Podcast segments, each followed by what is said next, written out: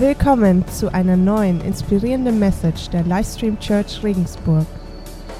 Ehrlich, ich habe äh, mich an Stefan gewendet äh, um Hilfe, äh, auch in der Vorbereitung dessen, was ich jetzt äh, vortragen, vortragen möchte. Ähm, und ich, sah, ich unterrichte an der OTH Englisch und ich äh, öfters mussten Studenten Präsentationen vortragen bei mir und ich sage immer, ja, egal wie es abläuft, es ist einfach gut, vorne zu stehen, in einer Fremdsprache eine Präsentation zu halten, zu reden. Und jetzt muss ich mir mein eigenes Medikament einnehmen. So, jetzt, es ist halt so. Gut, ähm, also, die Stelle, die ich vorlesen möchte, befindet sich im Lukas-Evangelium. Kapitel 16, Abvers 19, der reiche Mann und Lazarus. Ich lese vor. Jesus sagte, es war einmal ein reicher Mann. Es war einmal ein reicher Mann, der prachtvoll gekleidet war und jeden Tag im Luxus lebte. Vor seiner Tür lag ein kranker Bettler namens Lazarus, der sich nach den Abfällen vom Tisch des Reichen sehnte. Um ihn herum strichen die Hunde und leckten seine Geschwüre. Schließlich starb der Bettler und wurde von den Engeln zu Abraham getragen. Aber der reiche Mann starb und wurde begraben und seine Seele kam ins Totenreich. Während er dort Qualen litt, sah er in großer Entfernung Lazarus bei Abraham. Der reiche Mann rief, Vater Abraham, hab Mitleid mit mir. Schicke mir Lazarus, damit er seine Fingerspitze in Wasser taucht und mir die Zunge kühlt. Denn ich leide entsetzliche Qualen in diesen Flammen. Doch Abraham sagte zu ihm, Sohn, erinnere dich, dass du in deinem Leben alles hattest, was du wolltest, während Lazarus nichts hatte. So wird er hier, jetzt hier getröstet und du leidest. Außerdem trennt uns eine tiefe Kluft voneinander. Wer von hier zu euch gelangen will, wird durch diesen Abgrund daran gehindert. Und ebenso kann von euch niemand hier herüberkommen. Daraufhin sagte der reiche Mann, bitte, Vater Abraham, schicke Lazarus zum Haus meines Vaters. Denn ich habe fünf Brüder und möchte sie vor diesem Ort der Qual warnen, damit sie nicht hierher kommen müssen, wenn sie sterben. Doch Abraham sagte, Mose und die Propheten haben sie gewarnt. Deine Brüder können jederzeit auf sie hören, wenn sie es wollen.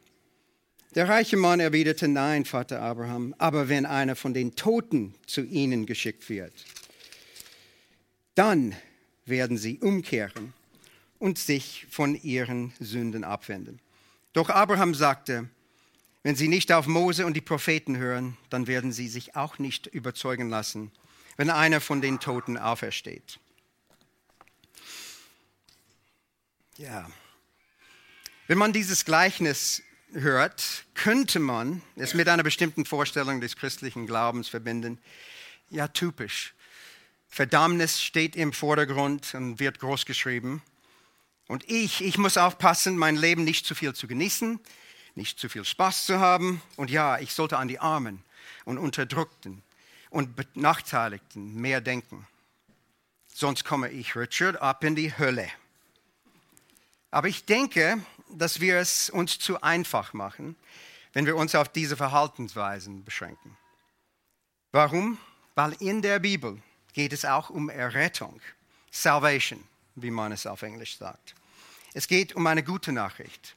Und das steckt auch hier drin in diesen Versen, sogar wenn man es nicht gleich sehen kann.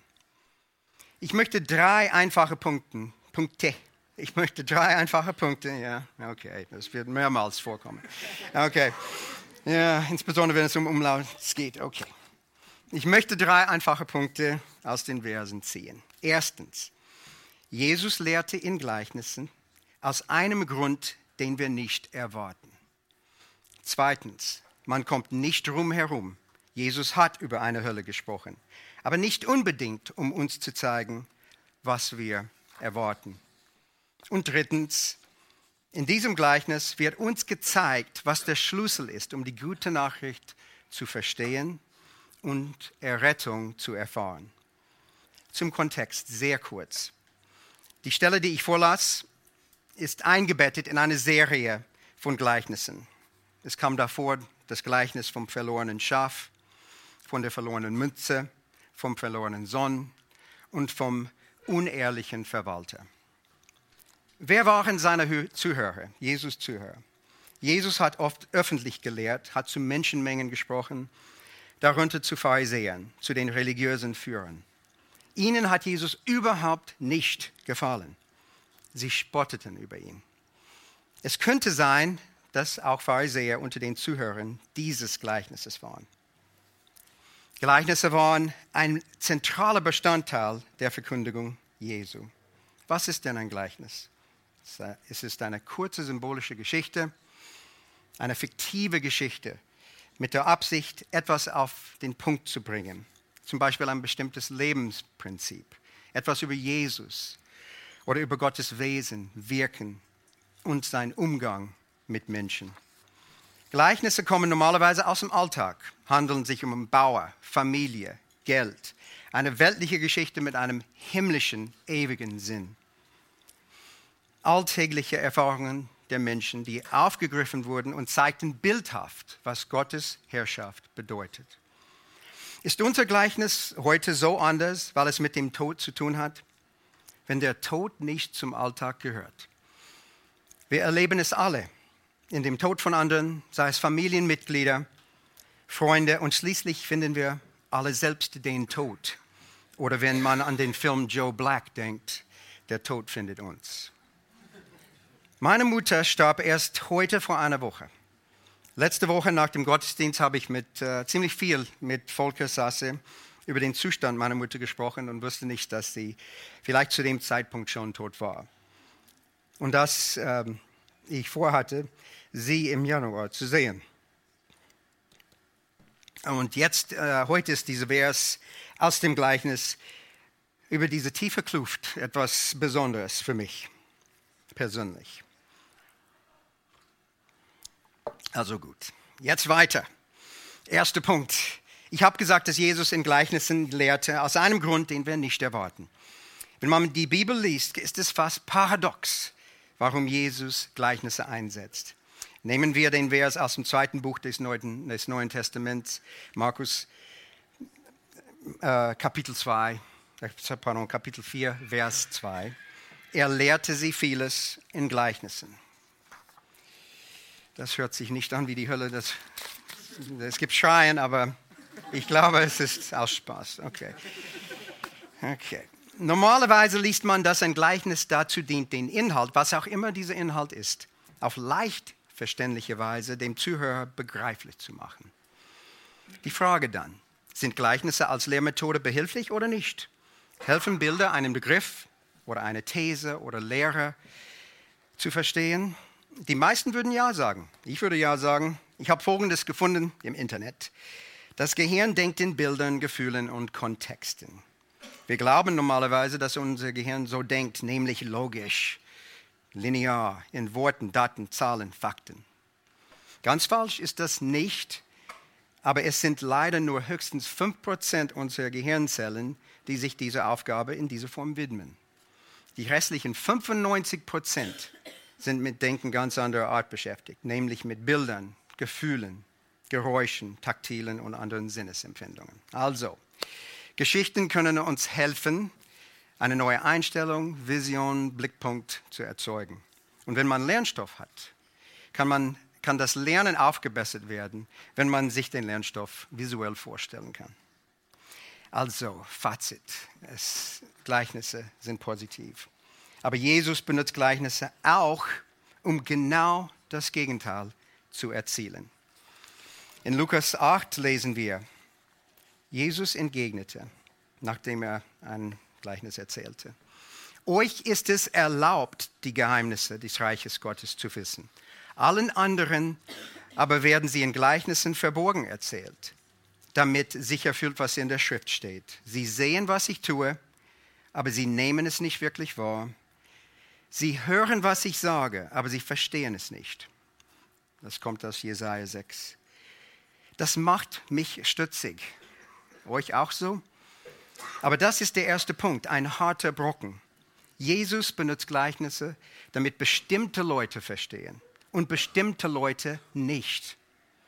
Aber pass auf, Jesus sagt nicht, ihr seid die Klugen, die verstehen.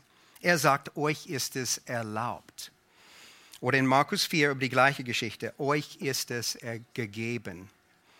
Das zeigt, wer die Fäden in den Händen hält. Und sollte uns, die gläubig sind, eine demütige Gesinnung geben, wenn wir daran denken oder erzählen, wie wir zum Glauben gekommen sind.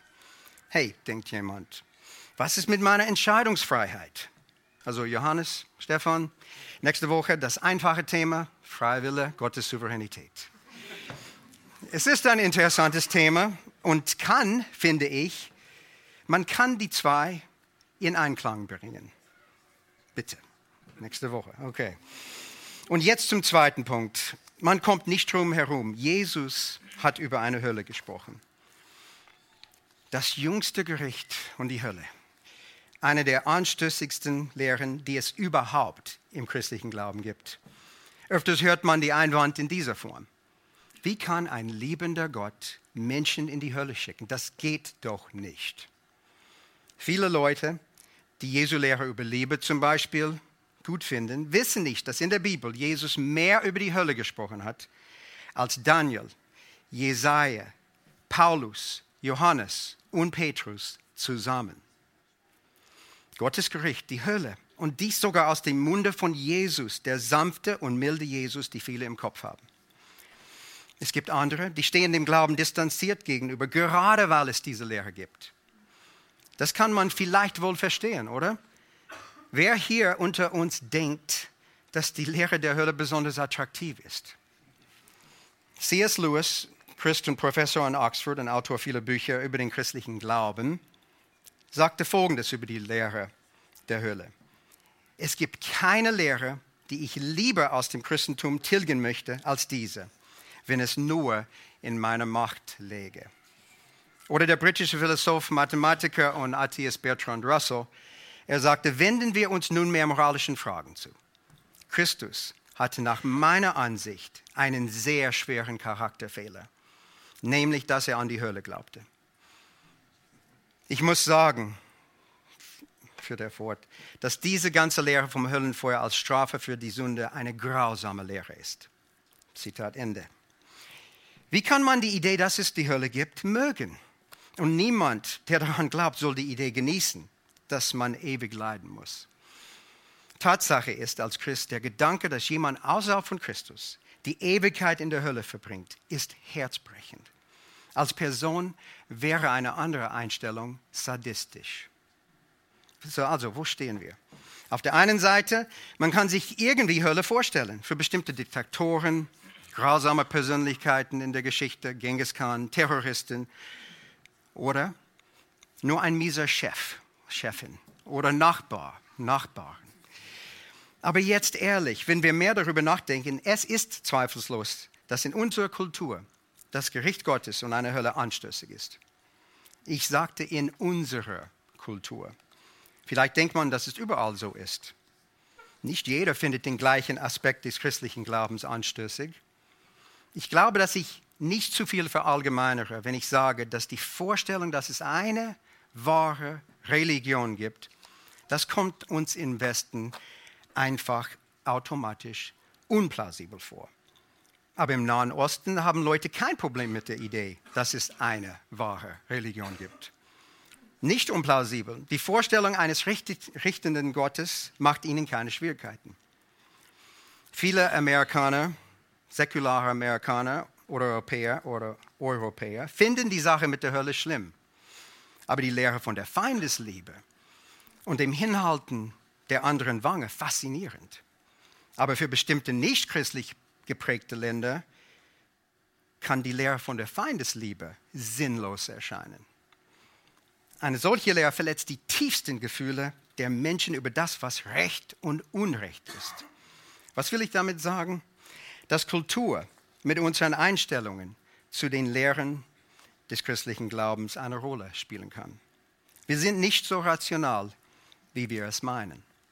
Es gibt Gesellschaften, die die Aspekte des christlichen Glaubens skandalös finden, die man im Westen gut findet und die attraktiv, die man im Westen schier nicht ertragen kann. Aber Skepsis gibt es überall. Ferner zu der Einstellung zur Hölle hier im Westen. Es gibt ein paar, ich werde sie kulturelle Erzählungen nennen oder Cultural Narratives auf Englisch, die gegen ewige Trennung von Gott sprechen. Eine wäre die Identitätserzählung, die Identity Narrative. Es geht etwa wie folgt. Es gibt eingebettete kulturelle Konsensen, Binsenweisheiten durch Lieder, Werbung, Fernsehprogramme, Talkshows. Sie sagen uns, du musst einfach sein, wer du bist. Wisst ihr, was meine Mutter mir jahrelang sagte? Richard, you can be anything you want. Anything you want to be. A doctor, a lawyer, an Indian chief. Richard, du darfst das sein, was du willst. Ein Arzt, ein Rechtsanwalt, ein Indianerhäuptling. A doctor, a lawyer, an Indian chief. Hm. Ich weiß nicht, wie viel hundertmal ich das in meinem Leben gehört habe. Aber nicht so in einer traditionellen Kultur wo gut zu sein bedeutet, deine eigenen Wünsche aufgeben, für zum Beispiel das Wohl der Familie. Auf einer deutschsprachigen buddhistischen Webseite fand ich Folgendes. Eine Person in einer traditionellen Gesellschaft weiß, wer sie im Verhältnis zu all den anderen ringsum ist. Jeder hat seinen ihm zugewiesenen Platz, ob hoch oder niedrig, oder hoch im Vergleich zu den einen, niedrig zu den anderen und weiß, wer, wie er sich von seinem Platz aus zu verhalten hat, was erwartet wird. Es gibt auch Pflichten und Verantwortlichkeiten, die die Zugehörigkeit zu einer Gruppe, einer Familie, die Zugehörigkeit zu der kleinen Gesellschaft, in der man lebt, mit sich bringt. Also unsere westliche Kultur, unsere westliche Kultur lehrt das Gegenteil. Du bist authentisch nur, wenn du in dein Herz hineinschaust, findest, was und wer du sein und tun, sein willst und tu, was du tun willst. Und das sollst du ausleben. Niemand soll mir sagen, auferlegen, wer oder was ich sein muss. Das ist unsere westliche, heldenhafte Erzählung, our Western Heroic Narrative. Es passt zu unseren demokratischen Empfindungen und dass Gott etwas anderes von mir erwartet und mich bestraft, wenn ich mich nicht selbst bin das kann doch nicht wahr sein. Und schließlich gibt es viele Leute, die einfach sagen, dass sie nicht an einen Gott glauben können, der richtet und Leute bestraft.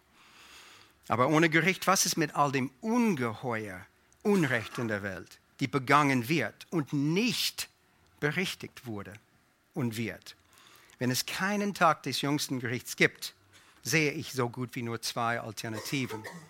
Hoffnung verlieren oder Rache, Vergeltung ausüben. Dies alles soll uns nicht unbedingt umstimmen, aber lassen wir kurz sehen, was Jesus in diesem Gleichnis sagt. Immerhin bedenkt man, dass wenn man die 100 einflussreichsten, wichtigsten Persönlichkeiten der Menschengeschichte betrachtet, ist Jesus drauf. Reduziere diese Liste auf 50, auf 25, auf 10, auf 5. Er ist auf allen diesen Listen aber der Einzige, der je behauptet hat, Gott zu sein. Aus dem Grund allein sollte seine Lehre etwas Aufmerksamkeit verdienen. Und was ist seine These? Es ist nicht egal, wie wir leben. Jedes, jedes Leben hat eine Art Flugbahn. Unser Leben hat ein Ziel. Nicht nur den Tod, aber eine ewige Bleibe danach. Das widerspricht dem Spruch, der Weg ist das Ziel. Die Entscheidungen, die wir in diesem Leben treffen, haben ewige Auswirkungen. Aber nicht in der Art und Weise, wie man vielleicht denkt. Ich lese wieder Verse 22, 23 und 25.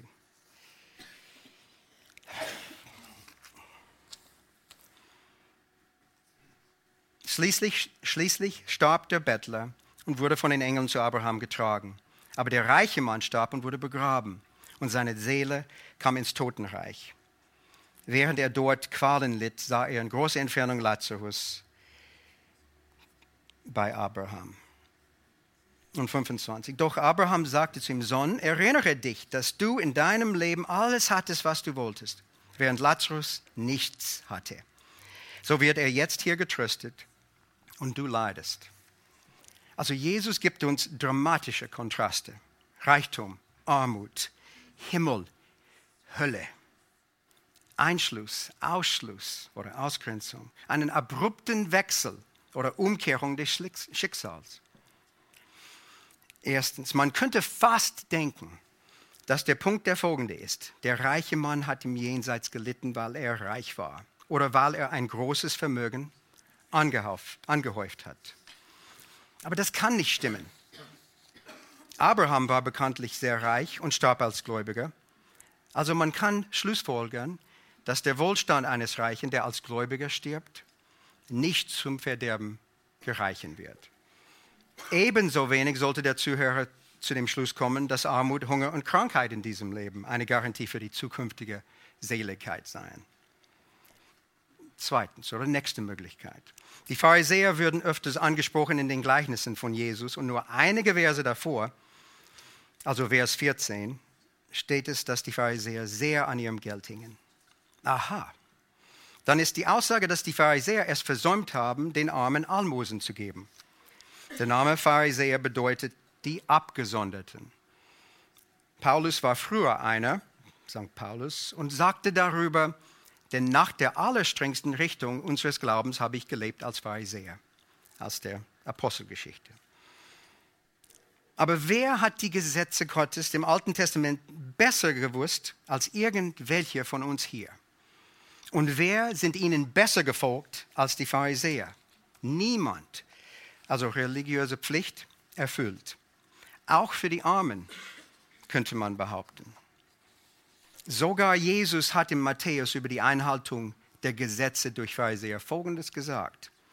Euch Schriftgelehrten und Pharisäern wird es schlimm ergehen, ihr Heuchler. sorgfältig achtet ihr darauf, auch noch vom geringsten Teil eures Einkommens den zehnten Teil abzugeben. Aber dafür nennt Jesus sie ihr Heuchler. Okay dann. Hm. Geht es dann nur darum, den Armen barmherzig zu sein? In der Fortsetzung Jesu Worte in Matthäus, Matthäus 23, sagt Jesus, dass die Pharisäer die, das Wichtigste im Gesetz beiseite ließen. Barmherzigkeit, das Recht und den Glauben. Oder in Lukas 11, aber am Recht und an der Liebe Gottes geht ihr vorbei, sagt Jesus. Das Prinzip findet man in Micha, im Alten Testament, Micha Kapitel 6, Vers 8. Es ist dir gesagt, Mensch, was gut ist und was der Herr von dir fordert, nämlich Gottes Wort einhalten und Liebe üben und demütig sein vor deinem Gott. Wir sind am Ende des Gleichnisses angekommen. Jesus sagt, dass man nur auf Mose und die Propheten zu hören hat. Vers 29. Doch Abraham sagte, Mose und die Propheten haben sie gewarnt. Deine Brüder können jederzeit auf sie hören, wenn sie es wollen. Also das Gleichnis scheint vor allem darum zu gehen zu, uns zu zeigen, wie die hohen Vertreter des Judentums sich weigerten, an Jesus zu glauben und die Bereitschaft, die anderen hatten, an Jesus zu glauben. An Gottes Wort halten, das machten die Pharisäer. Und das Wichtigste, Liebe üben und demütig sein. Aber wer kann ein lückenloses Netz solcher Gerechtigkeit, so ein perfektes Leben, so ein richtiges Leben zusammenknüpfen und Gott vorlegen? Worin liegt diese Bereitschaft, an Jesus zu glauben? Wer hat offene Ohren dafür? Himmel. Normalerweise denken wir, die Guten sind drin, die Schlechten draußen. Aber mit Gott ist es anders. Die Demütigen sind drin, die Stolzen sind draußen. Als meine Kinder klein waren, habe ich öfters zwei Sätze von einem Faltblatt, habe ich hier dabei, von Will Metzger benutzt. The Greatest Test heißt das auf Englisch, um zu erklären, was Gott von uns erfordert. Nur zwei Sachen, nur zwei Sätze habe ich sehr oft vorgelesen. Erstens, ich liebe Gott mit allem, was in mir ist und mehr als irgendjemanden oder irgendetwas sonst. Immer. Ja oder nein? Ich liebe alle Leute, wie ich mich selbst liebe. Und ich diene ihnen immer und tue, was für sie am besten ist. Immer. Ja oder nein? Ich würde dann fragen, könnt ihr Ja dazu sagen? Ich würde fragen, kann ich Ja dazu sagen? Dass ich das immer tue und getan habe? Dass ihr das immer tut und getan habt? Wenn ja, dann ist Gott mit dir, mit euch, mit mir zufrieden. Aber wer kann in aller Ehrlichkeit Ja dazu sagen? Jetzt ganz schnell zum dritten Punkt über den Schlüssel. Keine Angst, keine Panik, es ist bald vorbei jetzt. Ich glaube, der Schlüssel liegt im Namen Lazarus. Der einzige Mensch, der in den neutestamentlichen Gleichnissen beim Namen genannt wird. Das Wort Lazarus kommt von Eliezer und es bedeutet Gott hilft. Der Glaube ist allein wichtig, nicht seine Armut. Die Bedeutung seines Namens soll betont werden. Keine anderen der fast 40 Gleichnisse benutzten Namen. Da sieht man Gleichnisse über Bauer, Verwalter, eine Frau, zwei Söhne und so weiter. Nur wenn, nur wenn du mit dieser furchtbaren Lehre der Hölle abfindest, kannst du verstehen, was für eine Hilfe Jesus, Gott selbst ist. Nicht eine Hilfe als Butler, Berater, Befürworter, Segenautomat, sondern als Retter, als König, der Segen austeilt nach seinem freien Ermessen. Jesus hat ein lückenloses Netz solcher Gerechtigkeit zusammengeknüpft und Gott vorgelegt. Ein Leben, das wir nicht führen können. Und am Kreuz hat Jesus die Hölle für dich und für mich auf sich genommen. Eine Trennung, die wir verdient haben. Für die kleinste Übertretung. Einem perfekten, vollkommenen Gott gegenüber. Hölle. Das ist Trennung von der Liebe Gottes. Das hat Jesus am Kreuz erfahren. Wie er sagte, mein Gott, mein Gott, warum hast du mich verlassen? Das haben wir letzte Woche gesungen. Calvary. Calvary covers it all. Hast du Ohren, um Jesu Gleichnisse zu hören? Und wenn nicht, bedenke Folgendes. J.W. Montgomery sagte, der christliche Glaube ist gleichzeitig die einfachste und die schwierigste Religion. Warum? Die einfachste, weil Jesus alles gemacht hat. Die schwierigste, weil man es zugeben muss. Oder hört zu, was Stephen Jobs sagte. Er ist 2011, wie die meisten von uns wissen, gestorben. Aber er sagte Folgendes 2005 in einer Rede an Stanford University in den USA. Ich zitiere, wer bedenkt, dass er sterben wird, fällt nicht der Illusion anheim, er habe etwas zu verlieren. Man ist sowieso nackt. Du bist sowieso nackt. Kleide dich in Jesu Liebe, Leben, Opfer ein. Du hast sonst nichts. In Markus 4 steht es wie folgt. Als, als Jesus Gleichnisse erzählte, und er schloss mit den Worten, wer hören will, der soll zuhören und begreifen. Lass uns jetzt zusammen aufstehen.